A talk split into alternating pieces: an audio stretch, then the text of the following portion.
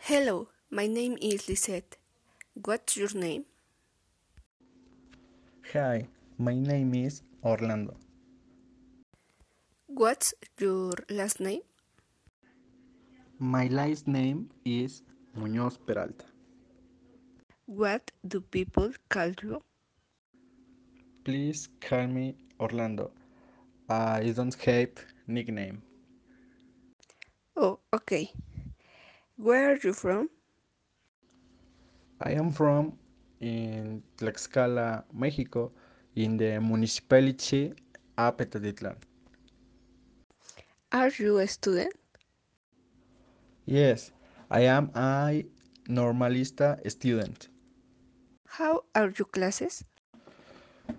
Mm, Online classes are fine, uh, but I like them more uh, in person.